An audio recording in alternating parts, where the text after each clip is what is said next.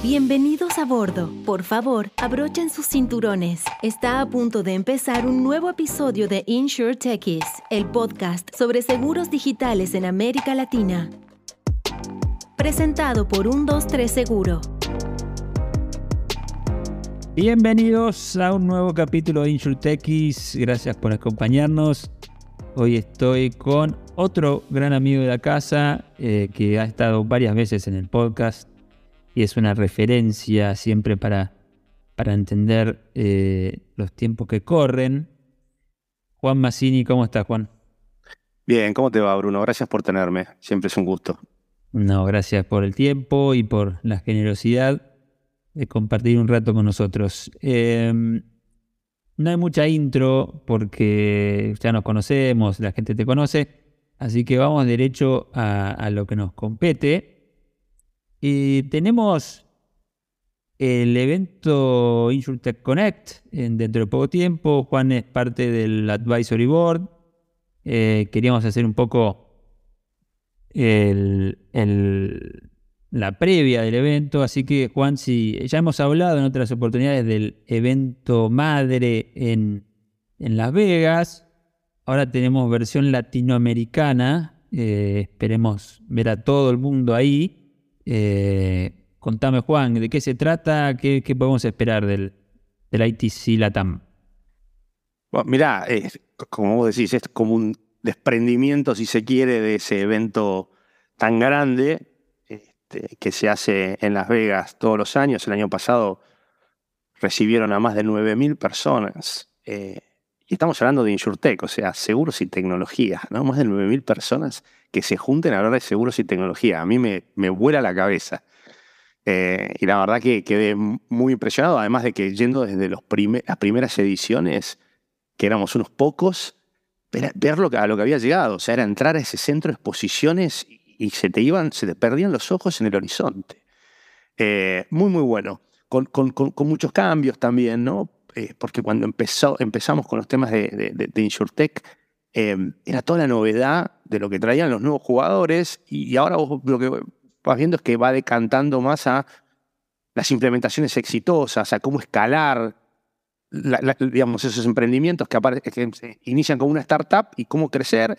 Y, es un crecimiento que, tal vez hemos ido viendo esa evolución de, pensarlo em, desde un punto de vista, eh, venimos a romper el mercado a que es sería netamente colaborativo. Y entonces, para poder escalar, hay una necesidad mutua, ¿no? Hay una simbiosis entre, entre las startups y las compañías de, y las compañías de seguros.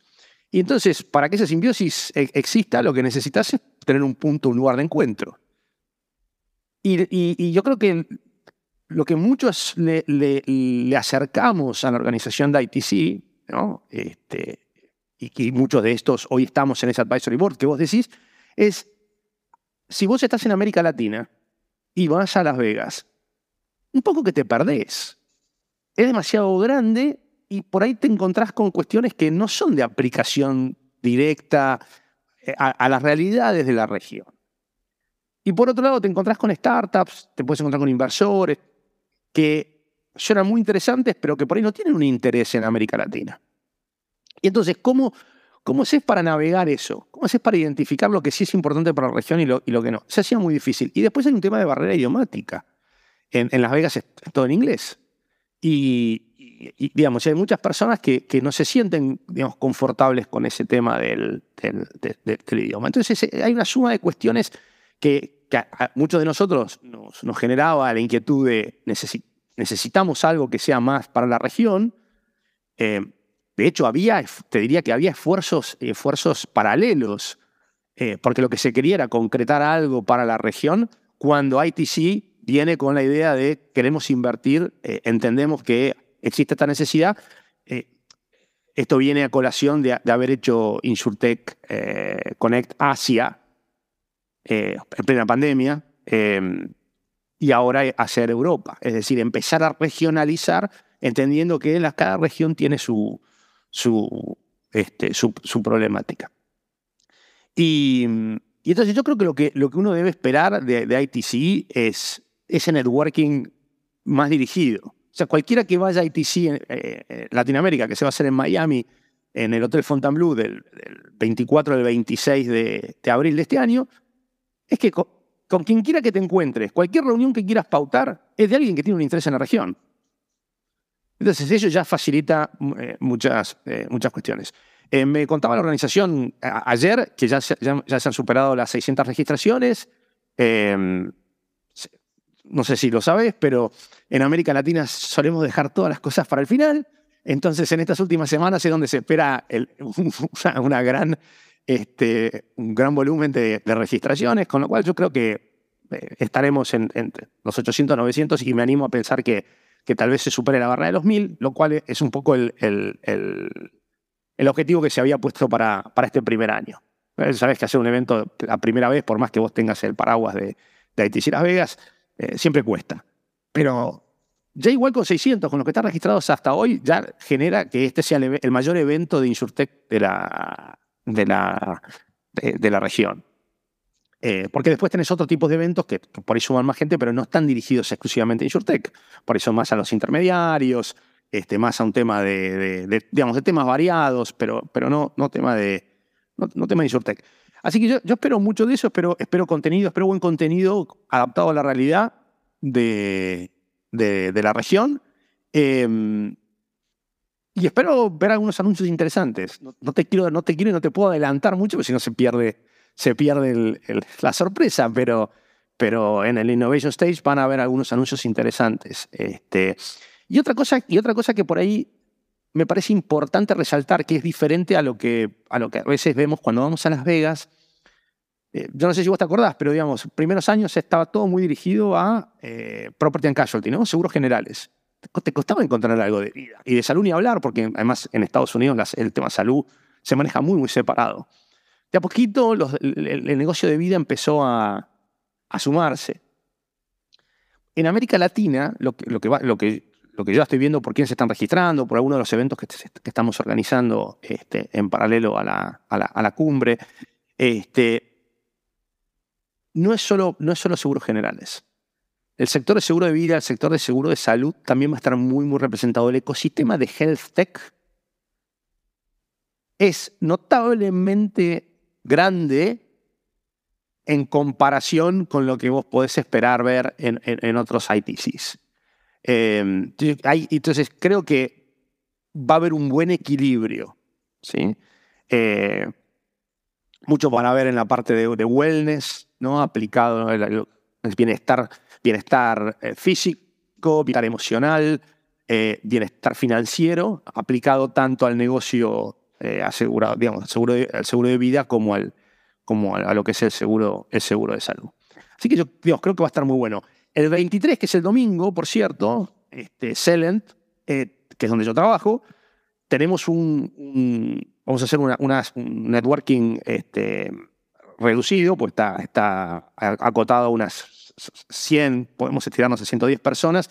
En un catamarán vamos a salir a la bahía de, Biscayne este, para hacer, hacer, un buen, hacer una buena actividad de networking, aprovechar a ver el skyline de, Miami mientras atardece y compartir algunos, algunos tragos y buena compañía.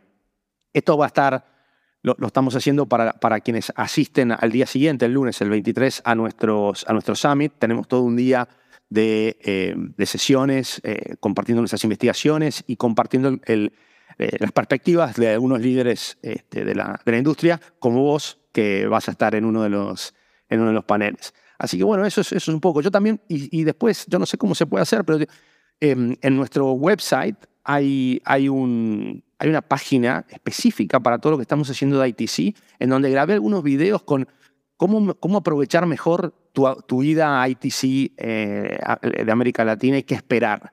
Son videos cortos, pero te pueden servir si, si, alguna, si no viniste nunca a un ITC, qué es lo que vos podrías esperar eh, este, y cómo organizarte para sacar el máximo provecho. Excelente. Em, en términos de, de temáticas, ¿no? Eh, y entendiendo que es un evento regional, eh, ¿qué podemos esperar? ¿Qué tipo de charlas? ¿Qué tipo de dinámicas? Mira, va a haber, eh, vas a tener muy parecido a lo que es Escena Vegas, el, el, lo que es el main stage, el, lugar principal donde va a haber eh, sesiones, de, sesiones principales, lo que en inglés se llama keynote, eh, algunos fireside chat, que lo que tratan de hacer es más un conversatorio que, que una presentación eh, magistral. y después va a haber em, tracks, ¿no? Como, como em, sesiones por temáticas, si, este, em, si se quiere. Ah, desde, por ejemplo, sé que hay una, eh, hay algunas cuestiones dedicadas a eh, lo que tiene que ver con el Caribe. Em, se van a tocar temas como ESG, eh, ¿no? todo lo que es ambiental, social, de, de gobierno, este, cumplimiento, temas de em, ecosistemas y seguros embebidos, eh, el tema de ciberseguridad, que, yo creo que eso va a ser bastante interesante. Digamos, ya te adelanto que en nuestra encuesta de, CIOs que hacemos todos los años, en el 2023 el tema ciberseguridad pasó a estar en el primer, eh, primera prioridad de los CIOs, eh, después de haber estado en, lo que era el, top 3, sacando del lugar a temas como crecimiento, o como generación de eficiencia, que siguen estando ahí, pero digamos ya perdieron alguna, alguna, alguna posición. Temas de telemática. Em, yo voy a estar, voy a estar eh, eh, presentando también acerca de lo que es el seguro abierto y la oportunidad que tiene. Bueno, vos sabés que en Brasil el tema de seguro abierto ya es una regulación que está en, en, andamiento, como dicen ellos, este, están dando. Em, pero, hemos hecho estudios de, otras regiones, Europa lo está considerando, eh, Australia, Australia también, y yo creo que es un camino de ida eh, y de a poquito lo vamos a, ir, viendo, y eso tiene bastantes implicancias en lo que es eh, la masificación y, la competencia en, en el sector asegurador. Va a haber temas de innovación, va a haber pitch ¿eh? va, a haber, va, a haber, startups que van a estar eh, haciendo su pitch en el, en el Lloyds Lab Competition. va a haber eh, también temas de pricing, ah, temas de cómo protegerse de, lo que, de todo lo que es el cambio climático y cómo también poder cerrar la brecha de protección que a veces existe. Eh, principalmente ante eventos, eventos catastróficos. O sea que eh, es bastante, es bastante variada, eh, buenos, buenos niveles, niveles, lo que se llama los niveles C, de las organizaciones, los altos niveles ejecutivos que van a estar, van a estar presentando. Y no quiero dejar de mencionar algo que me parece muy importante porque va va a haber un capítulo especial para lo que tiene que ver con la mujer en, el InsurTech y también unos premios que se van a estar dando em, el segundo día. Eh, los We Awards, ¿ah? que es eh, el Women in InsurTech Awards. Y eso lo se va a estar haciendo junto con el LATAM InsurTech ah, Accelerator. Así que digo, hay, hay, un poco de todo y creo que ahí la gente puede elegir en función de lo que más de lo que más les interese. Excelente. Sí, como alguien que ha estado en casi todas las versiones de, de Connect en Las Vegas, yo creo que es el evento a estar si estás en innovación, en seguros, en tecnología eh, y sin ningún tipo de afiliación al evento. Yo creo que hay que, hay que estar. Eh, si están escuchando este, este podcast es porque son eh, las personas correctas para para viajar a Miami. Totalmente. Eh, y hablando de Miami, em, que casualmente es donde se hace el evento y donde estás basado. No es casual. No es casual, no, pero, pero bueno, justo, justo estás, estás en Miami. Eh, ¿por, qué, eh, ¿Por qué Miami y, y cómo podemos engancharlo con otras iniciativas que se están haciendo, como el Miami Hub eh, de, de InsurTech o de, Insurance. Eh, hablemos un poco de eso, Juan. Eh, se está armando como un polo, ¿no? De, seguros en, la capital de América Latina, quizás. bueno, ya diste parte de la respuesta, porque ¿por, por, qué Miami? Este, Miami yo creo que representa, representa un poco el, el, lugar a donde muchas organizaciones, en la medida que escalan, buscan, buscan establecer eh, un, un, pie. Razones, razones varias, digamos. este, em, a veces es como, un, es como un pie de entrada para los Estados Unidos viniendo de un, de, un, de un, área latina, em, es un lugar en donde tenés una serie de, digamos, de recursos, servicios, em, con los que vos podés establecer una unidad regional para, este, liderar y conducir, conducir la región. tenés ejemplos de compañías de seguros y de reaseguros que se establecen acá, eh, em, em, empresas de inversión que también se establecen, que se establecen acá, startups que buscan estar ahí.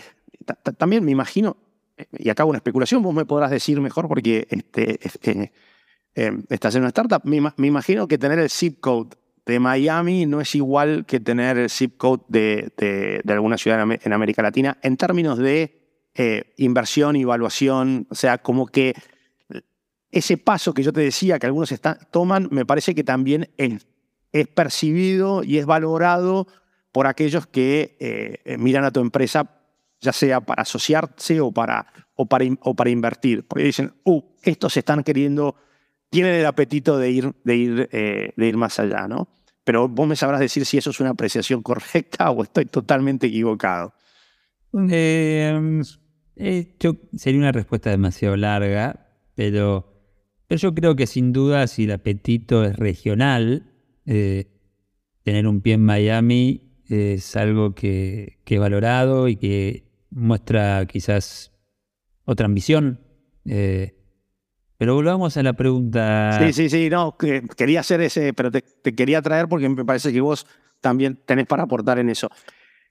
Y, entonces, la realidad es que, es que Miami sigue creciendo en cuanto a ese ecosistema asegurador, eh, pero yo te diría que no es que se está formando como, yo creo que ya está formado. Y como, y como consecuencia de eso, eh, ahora, digo, es, vivo, ¿no? Sigue creciendo porque digamos, todo el tiempo tenemos gente, gente nueva que, que, que, viene, se acerca. Em, hay un componente latino que también te hace sentir una proximidad, estando lejos, de tu país, estás, tenés esa, esa proximidad. Y lo que he empezado a ver entonces es eh, eh, este, talento. O sea, eh, es muy difícil desarrollarte en una industria si vos te das vuelta y decís, bueno, pero talento, ¿dónde, está? Y Miami también es un imán, porque si vos te traes talento de afuera, es un lugar donde, donde la gente quiere venir. Salvo el que no le guste el calor, eh, prefiere la, montaña y el frío, digamos, es un lugar que, es bastante apetecido a nivel personal, entonces es, más, es, fácil traer ese, ese talento. Em, nosotros lo que hicimos con, otras, con otros jugadores de la, de, la industria, ustedes también son, son, son parte de eso, el, eh, lo que hicimos fue capitalizar esto, que ya existe de este ecosistema, estos diferentes participantes de, lo que es el entorno InsurTech, para, em, para formalizar una red eh, de trabajo que, que ayude a, posicionar a Miami como ese, ese, ese punto, ya sea de, entrada a, Estados Unidos o eh, es, con esa mirada regional, eh, para poder escalar tu negocio a nivel regional como vos lo, como vos lo, lo, lo, indicas. Em, tenemos, mucho por, tenemos mucho por hacer, ¿no? Por, por ejemplo, trabajando con universidades locales para poder seguir desarrollando talento, ya ir y formalizarlo, decir, qué cosas se pueden hacer en las universidades para que salga, salga, salga gente, salga ese talento con, con aplicación práctica para la industria aseguradora. Y eso hay mucho interés de, todo el mundo. Entonces, no es solamente tecnológico, la tecnología es más, es más genérica. Vos estudias tecnología, después puedes ir a seguros, puedes ir a banca, puedes ir a retail, puedes ir a diferentes lugares. Pero el conocimiento asegurador per se, digamos, ¿qué se podría hacer? Entonces, estamos trabajando ese tipo, ese tipo de líneas. Y esto que, que te digo que se ha capitalizado es el Miami InsurTech Advocates Hub, en corto, el MIA, Hub, MIA como las, como las iniciales del aeropuerto, eh, tenemos que trabajar a nivel local. Hay mucho interés de parte del, mayor de, Miami para constituir a, Miami como un centro, un polo tecnológico. Y el hecho de que nosotros vayamos a decir polo tecnológico especializado en seguros, creemos que es de, mucho interés. Eh, hay que trabajar el tema de ver, de, ver si podemos conseguir espacios, podemos conseguir beneficios, si podemos conseguir temas de, visados que son tan, tan importantes para, eh, para poder radicarte, ¿no? Em, pero creo que hay mucha, muy buena predisposición para poder ser receptores de, de, empresas que finalmente van a generar trabajo, con lo cual, con lo cual es, es, es, es, es muy, muy, bueno. Y esto se hizo con una, con una visión, te diría, de integración, es decir, de, de, de ser abiertos y que todas las, las, partes del ecosistema estén eh, representados. Esto no es una cámara sectorial de ningún tipo, no hacemos lobby para eh, un determinado sector de la industria. Eh, lo que tratamos de hacer es conseguir estos beneficios y también vincular a la red con todos nuestros contactos. Eh, vamos a hacer eventos para esto. la parte de eventos es una pata súper importante. En, nuestra, la página web del, del, miahub.org se pueden encontrar ya algunos de los eventos que estamos, que estamos planificando. de vuelta, el tema de que te decía de Health Tech, que es importante, no, no, no, casual, el segundo webinar que vamos a estar organizando es de Health Tech. El primero es de reaseguros, porque también Miami es una plaza muy importante para el tema de reaseguros. Y, ahí viene toda una serie de webinars eh, cada mes y, otros encuentros que vamos a estar teniendo. Y, digamos, y es obviamente una, una, organización sin fines de lucro. Esto está para beneficio de aquellos que se quieran adherir, eh, adherir como miembros. Cuando miramos el resto de Estados Unidos, no, no hay mucho de, de, esto. El, único hub que encontramos parecido a, este es el de Denver, con lo cual, si te gusta la montaña, no tenés que venir a Miami, tenés que ir al hub de Denver eh, de, de InsurTech. Eh, y ese, ese, obviamente es mucho más dirigido a, a, Estados Unidos. ¿no? Así que bueno, eso es un poco. Entonces, yo digo, no es casualidad que, que de repente, cuando tiene que decidir, es para América Latina eh, y mira a Estados Unidos, ITC dice, bueno, Miami. Sin dudas. Y bueno, para, y el que quiera conocer un poco más del hub, donde Mia Hub, ¿no? Larga.org. Eh, ahí puede, acceder a, la información que tenemos, nos puede, conectar. tenemos este, eh, una manager del, del, hub este, que con gusto los va, les va a poder dar más información, hablar, eh, contarles cómo se pueden beneficiar, escuchar los intereses de cada uno y de vuelta, esto es, esto es trabajo en progreso, así que esto, esto es muy dinámico somos muy de escuchar y, donde vemos que hay una necesidad, en la medida que está alineado con el objetivo del, hub, nosotros lo vamos, a, lo vamos a trabajar. Excelente, buenísimo. Bueno, ya saben, mucha información, muchas cosas que se vienen. Dijiste recién que es muy dinámico. Lo que es dinámico es el, mundo, el contexto. Han pasado eh, todo tipo de cosas las últimas semanas y meses este año tan particular, eh, y todavía estamos en marzo, em, ¿cómo estás viendo vos el contexto, la coyuntura del mercado en general y de InsurTech o tech en general, que quizás está un poco golpeado? No sé cómo, cómo lo estás viendo. Cuando empezó, digamos, ¿no? cuando empezó el año, fines del año pasado, cuando estábamos preparando los planes para este año, y cuando digo preparando los planes me refiero a los planes de Seller, los, nuestros, se decía, no tengo claridad, lo veo muy incierto. Em, a mí me pasó, no sé si a vos también, eh, que cuando, cuando empieza la pandemia, yo dije, upa, esto va a estar complicado. Y saquemos de lado la parte del aspecto de salud y todo eso. Yo estoy hablando, hablemos específicamente de temas de, de, negocio. Y después dije, opa, tal vez vamos a tener que mirar el tema de los costos, qué cosas empezamos a reducir. Y, y, para mi sorpresa, o mi grata sorpresa, el, el, sector tecnológico pegó un repunte impresionante. Este, por necesidad. Y, y, nosotros, por ejemplo, crecimos mucho. De hecho, en la pandemia fueron nuestros, nuestros, en términos de venta, nuestros mejores años porque hubo una necesidad también de poder manejarte en esta turbulencia. Eh, oh, qué decisiones tomo, de, rapidez en tomar la decisión, porque no, no, no podías esperar tres años, había cosas que necesitabas urgente, entonces, ¿quién sabe esto? ¿Quién me, quién, en semanas, ¿quién me puede tener esto funcionando? Y, pasamos a ser, eh, eh, un, en nuestro rol que tenemos de investigación y de ser asesores de confianza de las aseguradoras, tuvimos una demanda muy, muy grande. Entonces, a fin de año yo me sentía un poco en ese mismo, eh, de vuelta en esa, en esa situación de este, al principio de la pandemia. Em, tenés un montón de factores este, que se dan, temas de inflación, inflación global. Tipo, a veces te pasaba, ah, inflación en Argentina, bueno, pero en Brasil es tan bárbaro. No, bueno. Eh, Brasil está mejor que Argentina, pero tiene inflación. Eh, este, Europa tiene inflación. Estados Unidos tiene inflación. Y no es la inflación de, de, antes. Estados Unidos siempre tuvo inflación, pero estaba en del 1, 1,5% anual. Era casi imperceptible. Ibas a la góndola y no, y no lo veías. Ahora, vos vivís en Miami también. Este, las cosas no están baratas para nada. Lo empezás a percibir en el bolsillo. Temas de, temas de eh, de, lo que es la cadena de abastecimiento, donde todavía sigue habiendo algunos, algunos, algunos, algunos problemas. La inestabilidad que te generan las, estas, estas, estas guerras, estas convulsiones.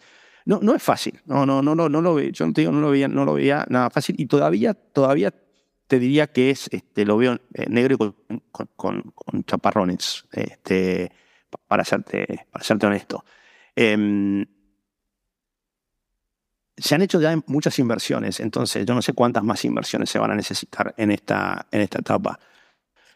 De lo que estoy viendo, de los resultados que hicimos a los, de las encuestas de, a los CIOs de las compañías de seguros eh, en América Latina, el tema ciberseguridad es el que está como primer, como primer, como primer tema.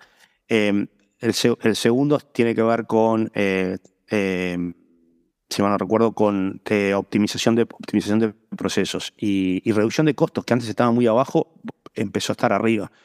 Em, entonces, no sé, no sé para esto qué va, qué va a pasar eh, en este 2023. Yo creo que estamos todos en, esa, en ese tema de ver, de, ir viendo cómo van evolucionando, eh, cómo van evolucionando las cosas. Em, lo que sí te puedo decir es que veo a todos mucho más pragmáticos. ¿no? Y esto aplícalo a los inversores, aplícalo a las aseguradoras, aplícalo a las insurtech. Eh, como que todo esto nos está forzando a volver a las bases. Que ese es, digamos, si tengo una insurtech, ¿es tech o es insure? ¿Dónde está el tema? Porque el, tema del, de, tenés el, fit del seguro, del producto no es, no, es poco, no es poco importante. El modelo de negocio que vos tengas. O sea, creo que los espejitos de colores que hubieron muy al principio ya, ya, no, ya no se compran más eh, y, hay más y hay más pragmatismo. Creo que el tema de, de lo que es cyber también está, está afectando eh, algunos parte, eh, modelos asociativos, porque ahora si vos querés, sos un asegurador y querés trabajar con una, con una, con no vas a trabajar con una insurtech pequeña que no tiene hecho sus deberes.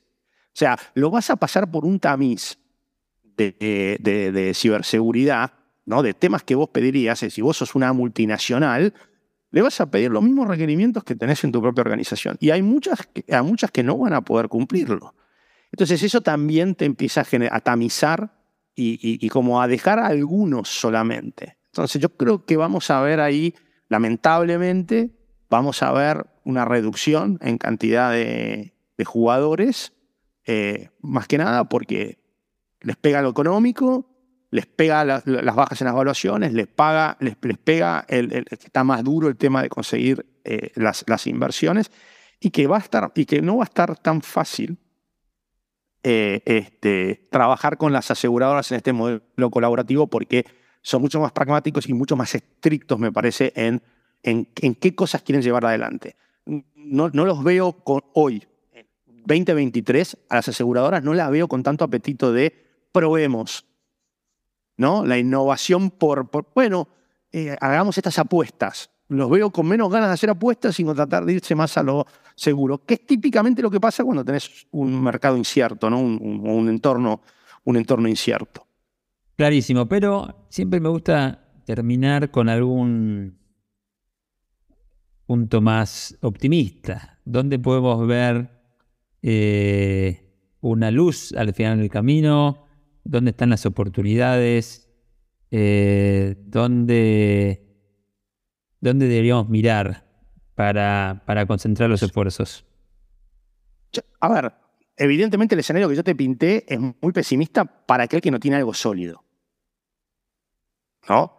desde ese punto de vista yo no lo veo mal. Yo, yo, me considero un optimista por naturaleza. Trato de ver lo bueno que hay hasta en, hasta en, lo, hasta en lo malo. Y yo te diría que de situaciones como estas, lo único que se sale es más fortalecidos.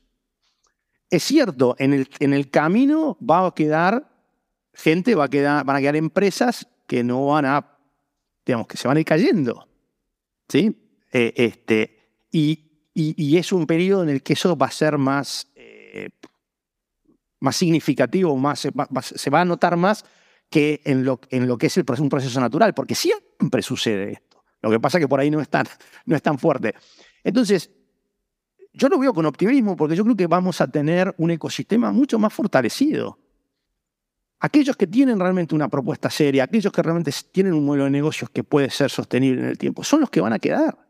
Y yo no veo eso como algo pesimista por los que se quedaron. Lo veo como algo optimista, por, digo, por los que se cayeron, sino lo veo como algo optimista por los que se quedan. Porque empezamos a quitar de medio los espejitos de colores y este, eh, nos empezamos a concentrar en aquellas cosas que son las que funcionan. Y yo creo que ya después de cuánto, 10 años de temas de InsurTech, ya estamos en un, en un, en un punto de maduración en la curva en la que tenemos que estar trabajando en los temas de ejecución, de, hacer bien las cosas que, las cosas que, eh, las cosas que funcionan. Yo no sé cuántas, ahora está ChatGPT, pero yo no sé cuántas tecnologías nuevas más este, vos podés decir que aparecieron en los últimos años. Entonces ahora es más de, es más de ejecutar, ¿no? Es más de ejecutar, más de tener negocios sustentables.